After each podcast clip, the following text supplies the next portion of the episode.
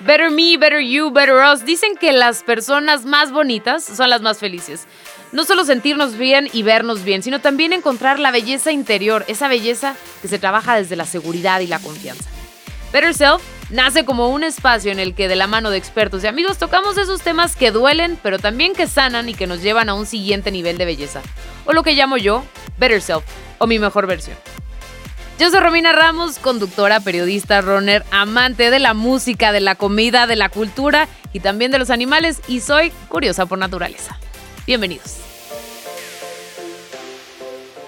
Bienvenidos a un nuevo episodio de Better Self y hoy tenemos a una invitada muy, muy especial que sin duda es un ejemplo de vida. Es impactante la fuerza, la condición, la energía que ella tiene y que también transmite. Hoy está con nosotros Marta Castañeda, mejor conocida en redes sociales como La Nona Fit. Ella es una mujer, madre, abuela, administradora en un consorcio de ocho empresas. Nació en el lugar 5 de una familia de 12 padres michoacanos asentados aquí en la Ciudad de México. Su mamá y gran inspiración aún vive a sus 86 años y fue ella quien impulsó a Marta y a sus hermanos a estudiar, a trabajar, aún estando casadas y aunque no se acostumbraba en esas épocas, para que nunca estuvieran con un hombre por necesidad económica. Marta se casó a los 17 años, actualmente tiene cuatro hijos, siete nietos y además corre los fines de semana, hace ejercicio diario en casa, tiene amistades de toda la vida y procura verlas, aunque sea por lo menos por Zoom. Ama bailar, le gusta ayudar siempre y no le gusta la compasión, prefiere la comprensión. Hoy tiene 62 años y nos demuestra que querer es poder. A sus 52 años comenzó su vida de maratonista y hasta ahora ha participado en 7. Así que ustedes dicen si se puede o no se puede. Gracias Marta, gracias por estar con nosotros. Muchísimas gracias por invitarme. Siempre es un orgullo porque lo único que yo quiero es dejar huella para que alguien más siga este camino. Pues iniciaste a los 52 años tu vida de maratonista. ¿Habías hecho ejercicio antes? ¿Cómo era tu vida antes de que tomaras esa decisión? Eh, no, los maratones que corría era criar a cuatro hijos, sacarlos adelante, trabajar, pero sí es verdad que siempre tenía un aparatito para así apretarlo con mis piernas, al menos cuando estaba cocinando, o, ¿sabes? O viendo la televisión un ratito, pero no hacía ejercicio. Muy, estaba como muy metida en mí, en lo que tenía que resolver en la vida, pero no hacía ejercicio. ¿Y en qué momento tomaste la decisión de, ok, voy a empezar a hacer ejercicio? ok, quiero correr un maratón. Bueno, la corrida fue incidental. Eh, a una de mis nueras le detectan a los 32 años cáncer de mama. Mi hijo, que había comenzado a correr, su esposo, decide correr el maratón de Nueva York a los seis meses de empezar a correr él hizo una narración de ese maratón que a mí me hacía llorar y hasta la fecha, si lo vuelvo a leer 10 años después, lloro. Y bueno, traté de intentarlo. Ojo, yo fumé durante treinta y tantos años de mi vida. Hace 10 años que comencé a correr, dejé de fumar. Entonces, comenzar a correr era agotante, me ardía el pecho, la nariz, etcétera, pero el impulso que te da el ejemplo de alguien más fue lo que me motivó. Sin duda, yo también eh, me gusta correr. Nunca he corrido un maratón y espero poderlo correr algún día. Pero hablabas de que eres administradora, ¿no? Tienes como ya como un ritmo de vida bastante ajetreado porque son ocho, ocho las empresas que llevas. ¿Cómo encontraste el tiempo para poder prepararte para este maratón? Porque es, es sumamente difícil. Igual y los primeros meses, pues puedes sobrellevar eh, eh, corriendo 5, 8 kilómetros, pero hay un momento en, el que uno se tiene que preparar que tienes que correr 38 kilómetros, 20 kilómetros, cuando empiezas a llegar a los 20 kilómetros o cuando te empiezas a acercar a los 20 kilómetros, el tiempo que necesitas para poder correr es mucho mayor. ¿Cómo encontraste ese tiempo? Bueno, primero me aventé como el borras o sea, no le pensé mucho, solo corría, pero todas las mañanas me iba yo a los viveros de Coyoacán. Me levantaba a las 5.15 de la mañana, preparaba los lunches de quienes aún vivían conmigo, mi propio lunch para la empresa, me iba, abrían a las 6 de la mañana, corría de 6 a 7, me regresaba corriendo, me bañaba y ojo, mucho tiempo no tuve coche. Así de que para trasladarme a mi trabajo era metro y suburbano y tal. Entonces agarraba las escaleras del metro como entrenamiento, las subía y las bajaba corriendo. Siempre iba yo con tenis, sin bolsa de mano, con mi backpack, con mis cositas y mis zapatos para trabajar. Y eso fue mi entrenamiento. Yo me aventé a los seis meses de empezar a correr mi primer medio maratón. Y uno de los más difíciles, porque es el del Día del Padre, en Periférico Sur, con unas subidas que la más difícil es la del regreso, la del final, frente a Perisur. Y pues así, yo solo solté amarres y yo dije, vamos, vamos sin ver. Eso fue en junio. En agosto corrí mi primer maratón. O sea, tres meses Tres después. meses después. Sí, sí. Cuando estaba parada ahí dije, Dios mío, pero ¿qué hago aquí? ¿Quién me invitó? ¿Quién me forzó? Sí. ¿Y cómo fueron esos tres meses después del medio maratón para prepararte hacer el doble? No, igual. Yo me iba y corría diario en los viveros y así. Pero tenías muy clara tu meta. Sí, yo sabía que yo quería, ya estaba inscrita al maratón. Pero un poquito de inconsciencia de qué era realmente. Es como, mira, las que tenemos hijos, el primer hijo, pues no sabes ni a lo que vas. Ya para el segundo ya le, ya le respiras más porque ya, ya sabes. Entonces así con mucha inconsciencia de qué venía. ¿Y te arrepientes? No, nunca. Bueno, saliendo de ahí, es tanto el dolor que yo les decía a mis hijos, no me dejen inscribirme nunca más a ninguno. Ya me asobé, yo me meto en agua con hielos Ajá. para quitar el ácido láctico que se concentra en las piernas. En la tarde ya comiendo, celebrando, porque incluso hubo champaña en casa para celebrar a la madre. No al padre, sino a la madre. madre por lo que acaba de hacer. Y ahí decidí que sí quería, que iba a seguir. Y así lo hago. Yo no tengo entrenador, lo único que sí modifiqué, fíjate, ese primer maratón lo corrí con unos tenis que me habían regalado, que eran usados, que no eran eh, especializados ni por mi pisada ni por nada. Para el siguiente maratón, ojo, ya llevé top de ejercicio que no usaba tampoco y tenis que ya me los hicieron como por mi pisada y para correr y así. ¿Y, y has visto cambios en tu estado de ánimo de cuando empezaste a correr? Antes de correr el medio maratón, ¿te habías dado cuenta de algunos cambios en tu día a día? Eh, ¿Empezaste a bajar de peso? ¿Te diste cuenta que necesitas... Ahora ya que nos cuentas la experiencia del primero que fue así de pues al ahí se va. Para el segundo, eh, modificaste como entrenamiento de pesas, fortaleciste algunos otros músculos. ¿Cómo ha sido?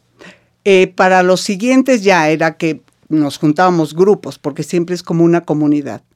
Y sí, hacíamos ejercicios de fuerza, pero ojo, ¿eh? corríamos y, ay, ahora un poco de sentadillas y ahora un poco de estiramiento, pero nada formal.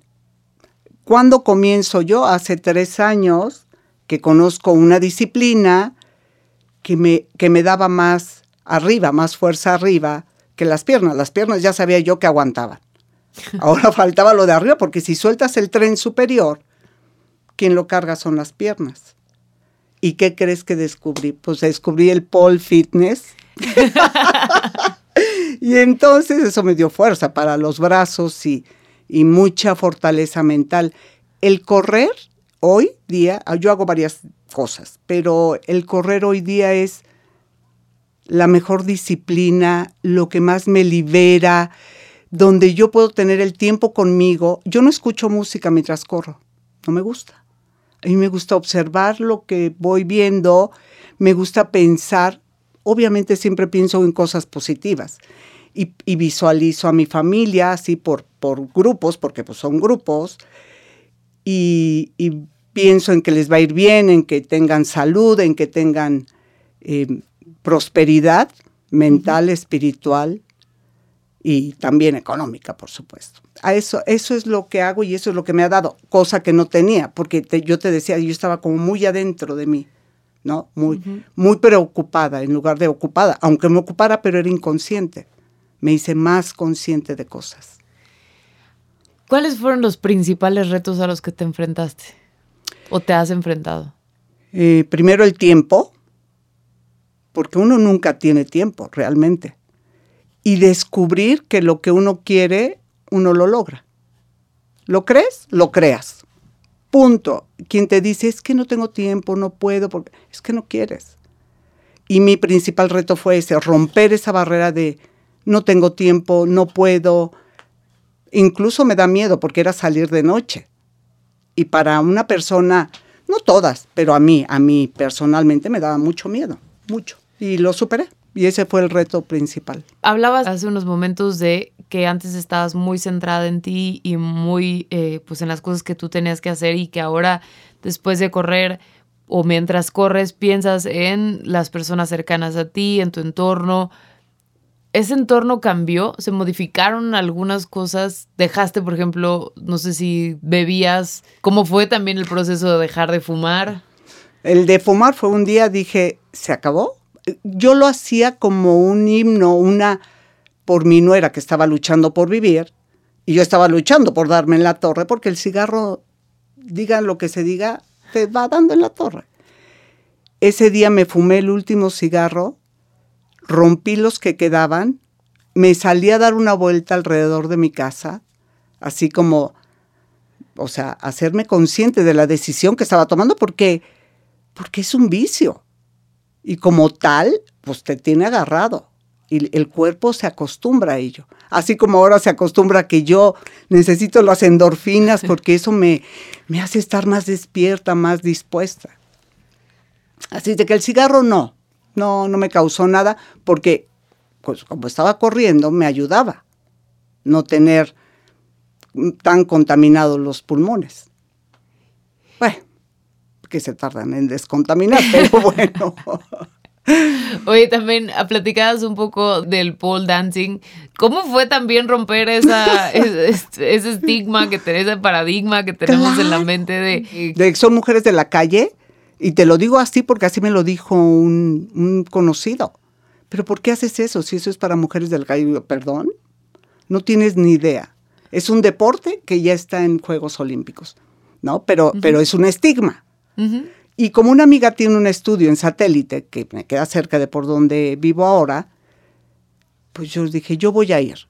Y sí, sí, con miedo, con pena, son puras muchachitas los que lo hacen. Podrían ser mis nietas o mis hijas. Pero tú eres la nona fit. claro, claro. Y lo que descubrí fue cuando también empiezas a tomar conciencia de que tú das un ejemplo, lo quieras o no. El ejemplo no se platica, ¿no? Se muestra. Yo quiero que alguien aprenda a lavar los trastes como a mí me gusta, pues le enseño. Y es lo mismo en la vida. Y el pole fitness ha sido lo más retador. Eh, lo disfruto mucho, sobre todo cuando logro lo que quiero lograr ese día, ¿no? Que es la figura o lo que quieren que haga. ¿Y cómo rompiste con ese miedo mental? ¿O yo, es que yo creo que, sí, claro, pues es como el correr y es como el dejar de fumar y es eso. Yo lo que creo que tengo como persona es un ímpetu, un impulso a, a vivir fuerte, que muchas veces se ve opacado por las circunstancias de la vida, ¿no? Y que te atoras en ellas y que les das poder y que se vuelve una cebollita para llorar y entonces te distraes en ello. Hay una frase que a mí me encanta que dice, tú veniste a ser feliz, no te distraigas. ¿no? Gran frase. Me la voy a recordar todas las mañanas. Por favor, por favor, por favor. Hay, hay que escoger las batallas.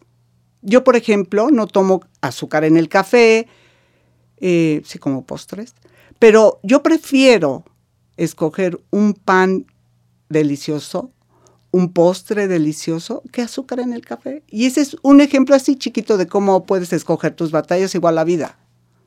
Yo sin duda, si algo me puede poner muy de malas es desperdiciar mis calorías. El llegar a un restaurante y pedir algo que me muero de antojo y que sepa horrible, sí. me puede poner me puede descolocar por completo. Sí, sí, a mí también, porque vas predispuesta o estás dispuesta a que eso ocurra. Eso pasa como cuando vas a pedir un favor o vas a solicitar algo, si tú no estás dispuesta a recibir el no, no lo hagas, ¿no? Y eso pasa con, hoy o guardé mi pastel favorito en el refri, ay, me lo estoy guardando para el domingo o para mañana en la noche o en la mañana. Y que alguien se lo comió. Es la misma, la misma sensación. Y entonces, pues yo ya sí decido. Oye, ¿qué otras, qué otras eh, actividades físicas practicas? Ya sabemos, o sea, correr, pole dance. También hago funcional, que fue el que descubrí hace como cuatro años, pero había que ir al estudio. Cuando hace tres años yo me voy a vivir a satélite, por allá, ya, no me quedaba ni Polanco, ni Condesa, ni nada. Y viene la pandemia, que trajo muchas cosas buenas, entre toda la pérdida que ha causado, emocional, física, etcétera. Y hacerlo en casa ha sido maravilloso, así de que yo hago diario. Hoy también nos estabas comentando que el año pasado tú tuviste, fuiste víctima del COVID. Correcto. Y ¿Cómo fue ese proceso? ¿Cómo, cómo o sea, una mujer que está acostumbrada a salir todos los días súper temprano, que tiene muchísimas actividades, que hace ejercicio, qué tal, a aceptar que en ese momento estás vulnerable ante una situación que no tienes idea de qué es lo que está sucediendo o cómo puede reaccionar tu cuerpo, ni qué es lo que va a suceder? ¿Cómo, cómo fue asumirlo? Eh, primero como negación como, ay, sí, mándenme antibióticos. Y, después, ya cuando el cuerpo está golpeado, o te empieza a golpear el bicho, porque yo lo hago un símil del bicho con un huracán. Entra, golpea por donde quiere y después se va. Pero pues ahora hay que hacer el recuento de los daños. Em, muy difícil quedarme quieta, sentirme mal, sentir que no podía valerme por mí misma. Em, pero fíjate que hay fortalezas mentales que ejercitas con, con la actividad física, con el tener un trabajo. O sea, yo no, yo pues me la pasaba o dormida o quejándome del dolor de cuerpo y tal, pero, pero mentalmente no me hacía muerta, no me hacía en un hospital, porque yo te decía, yo pateé la idea de un hospital todo el tiempo, hasta que la libré, aunque deje sus daños yo te decía que en la primera tomografía con neumonía, obviamente, en la última tomografía cicatrices todavía de la neumonía. Pero muy agradecida de que gracias a tener 10 años sin fumar, 10 años ejercitándome y teniendo capacidad pulmonar trabajada, ayudó, definitivamente. Y, y la fuerza mental. ¿Y cómo fue la primera vez que corriste después del COVID? Porque muchas veces cuando dejamos de hacer ejercicio por un tiempo, que aquí era inevitable, ¿no? Que lo dejaras de hacer, eh, no creemos que vamos a regresar y vamos a tener la misma condición, o sabemos y entramos con miedo de que, híjole, no va a tener la misma condición, pero por otro lado tienes la esperanza de que sí, ¿cómo fue el regresar a una mente principiante? después del COVID? ¿Fue frustrante? Eh, hay personas que incluso lloran. ¿Cómo fue para ti el regresar a hacer ejercicio después de esta enfermedad? Mira, días antes, previos a que ya me dieran de alta, empecé a ver las clases en, línea, como yo las veía, y, al principio era así como ah, nostalgia, impotencia, pero no dejé de verlas un ratito, aunque fuera. El primer día que empecé a hacer ejercicio dije, lo que aguante.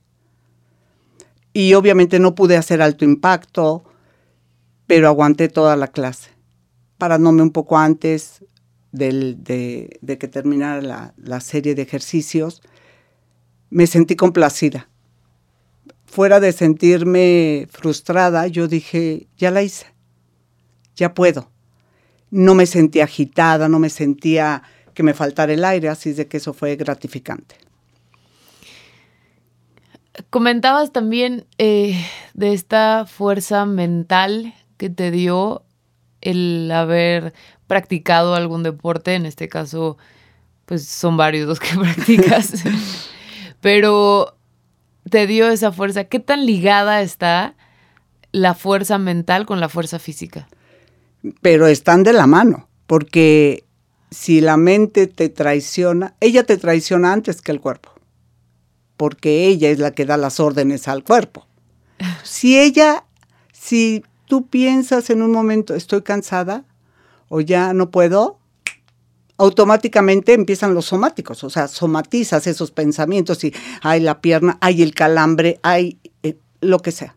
Entonces, si no hay trabajo mental y espiritual que depende de cada quien, cuál es su filosofía de vida, su religión, lo que quiera, pero tiene que estar combinadito, ¿eh? Yo digo que hay que hacer ejercicio mental, espiritual y físico. Igual que como te alimentas bien, pues échale cosas buenas mental y espiritual. Y también hablabas de la, justo, o sea, hablando un poco de, eh, del reto mental, del reto físico, pues hay que levantarse temprano. sí. Hubo momentos en los que dijiste, hoy no voy a ir, pase lo que pase. Sí, pero ojo, antes me ocurrió como que ya me iba a levantar. Yo, yo creo que otro ratito y me quedaba. La sensación después de incompetencia, de fracaso. La culpa. Sí, horrible. Entonces tuve que hacer un rewind y ok. Yo puedo decidir que hoy no hago ejercicio y no me levanto y me la paso retosando a lo mejor en la cama, pero es una decisión previa. Ojo, hay imprevistos en la vida que te obligan a no hacer ejercicio en la mañana y no pasa nada. Pero si mentalmente yo no me preparé para eso, te va a golpear y la culpa golpea. Y no me gusta. Y como no me gusta esa sensación de, hoy no pude, no lo hice, no, no, mejor decido. Es como lo que te decía, decido si voy a pedir algo, tengo que estar dispuesta a que me digan que no. Si no, me va a pegar muchísimo que me digan que no. ¿No? Como yo digo, el, no ya lo tienes, el sí, pues ve por él. ¿Qué tal? Y así, no me, no me pesa. Mm, si no me levanto es porque lo decidí y no me pasa nada. Oye, eres una mujer multifacética que de verdad admiro. Administradora, abuela, madre. Bueno, madre antes que todas, no creo. o sea, eres mujer, madre, eh, abuela, administradora, corredora, maratonista y además eres influencer. ¿Cómo llegó?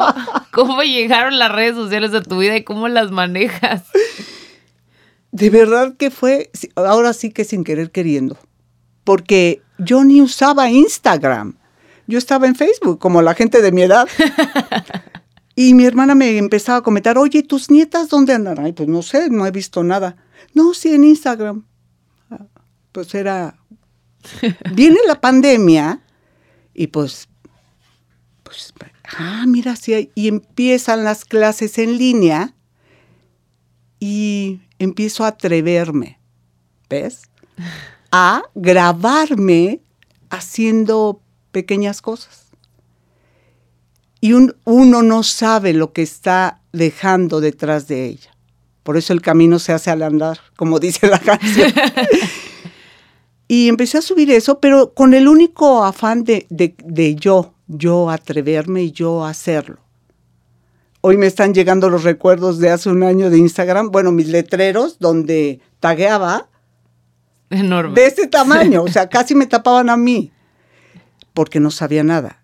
Llega julio del año pasado, me voy a Acapulco, porque yo hacía un viaje anual con mis hijos de fin de año. había pasado yo lo del COVID, sola, la... Dije, no, no puedo dejar para mañana lo que puedo disfrutar. Abrieron el hotel este en Acapulco en julio y me fui con toda mi familia pues hacer mis rutinas en la terraza con mis nietas. Y dijeron mis nietas, oye, nona, te digo cómo me llamaba antes en las redes. ¿Cómo? Nona calzona, porque así me decía una nieta. No, no, ese nombre no va. Y ahí le cambiamos a la nona fit. Y de ahí y empezaron a seguirme, yo no sabía, yo no entendía, mis nietos me decían, Nona, tienes muchos seguidores y yo, pero ¿dónde se ve eso? O sea, completamente ignorante. Ahora las manejo porque ya puedo interactuar más. No sé editar videos, no sé hacer cosas, pero no importa, poco a poco. Pero ahora la gente me sigue y ¿sabes cómo me sigue? Mujeres jóvenes o grandes, u hombres también, que estaban deprimidos, que pensaban que no se podía, quienes estaban decidiendo que su vida se había acabado ya. Por eso yo saqué la frase de la tercera edad es una oportunidad, no una condena. No nos convertimos en el pasivo de la vida. ¿Sabes? Es, todavía somos la parte, la parte que puede dar, que puede aportar, y eso es lo que estoy haciendo, dejando huella. Una huella increíble. Eh, a mí me pasó, por ejemplo, con mi mamá. Mi mamá tuvo un accidente de cadera. Tuvo, eh, estuvo en cama dos meses. Ella nunca fue a hacer ejercicio. Y de regalo de cumpleaños me dijo, ella necesitaba la alberca para, para poderse rehabilitar. Me dijo, de regalo de cumpleaños quiero que me lleves al gimnasio.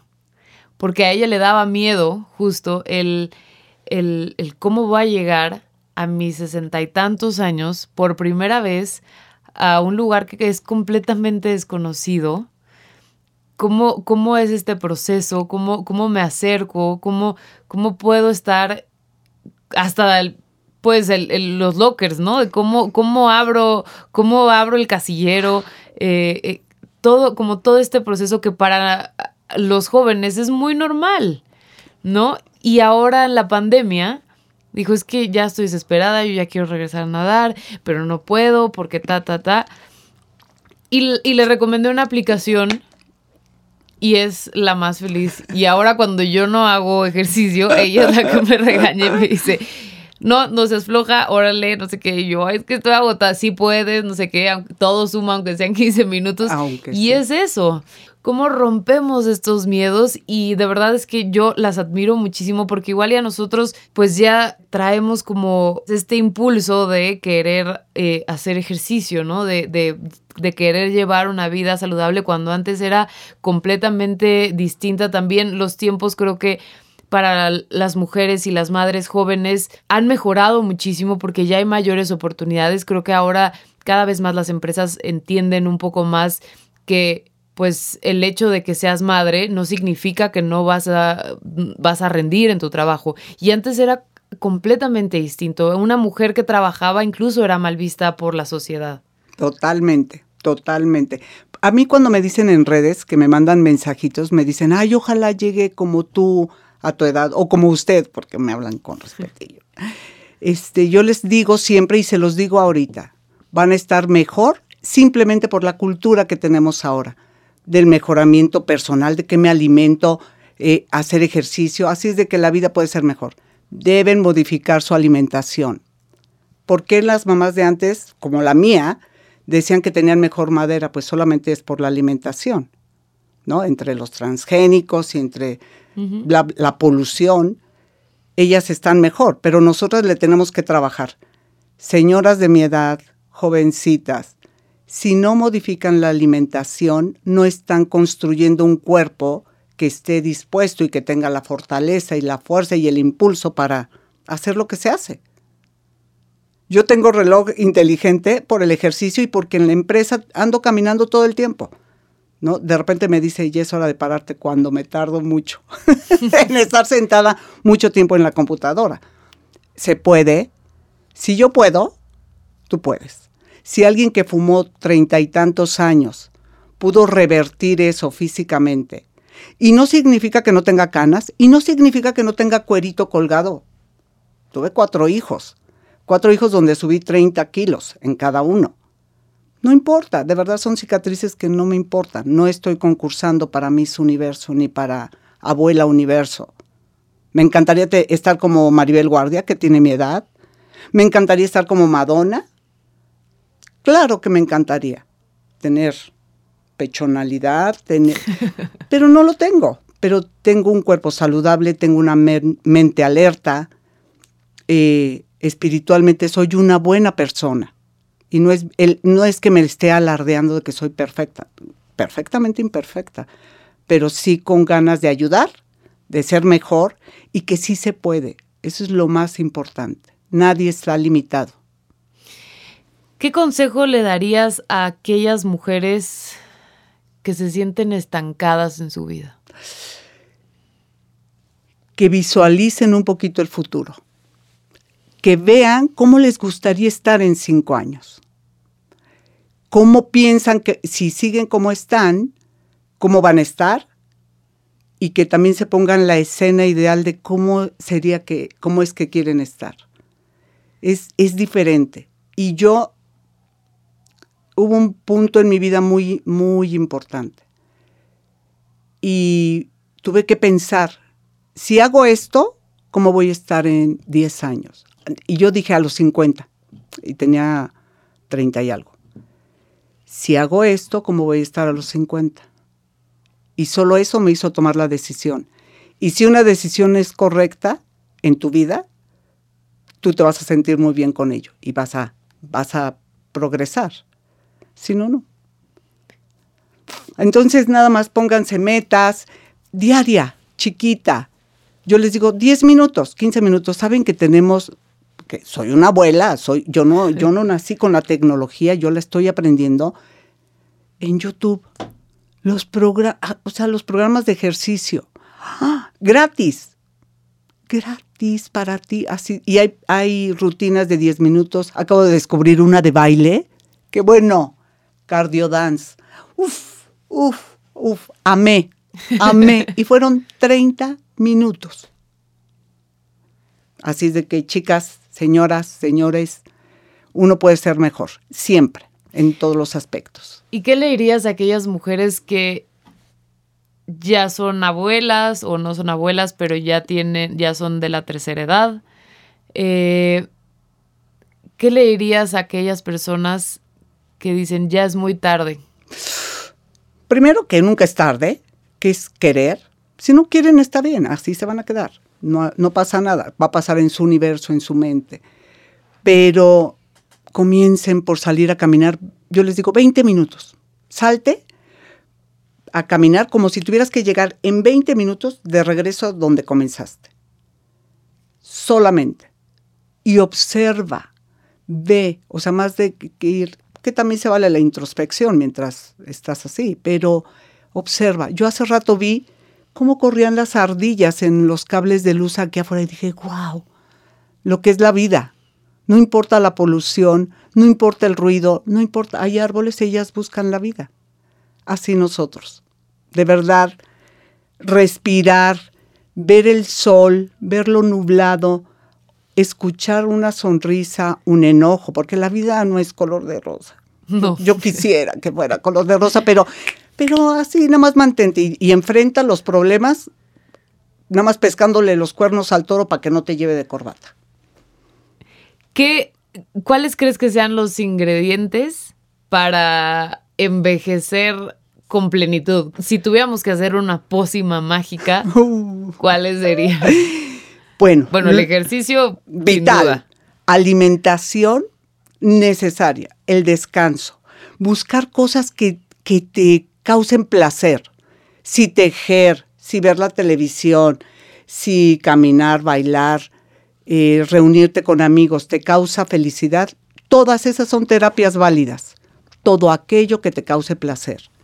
Ojo, no estoy hablando de psicotrópicos y tal, porque eso al final de cuentas le va a pegar a otra parte de, de, ese integral que es uno. Yo, eso, buscar cosas que te causen felicidad. Y no encariñarte, por favor, con los problemas, con las tristezas, con, con lo malo. Dale tu vida y tu energía a lo bueno, para que crezca, para que florezca, para que sea más evidente que lo malo. Uno tiene o el humano tenemos la tendencia a encariñarnos con las broncas.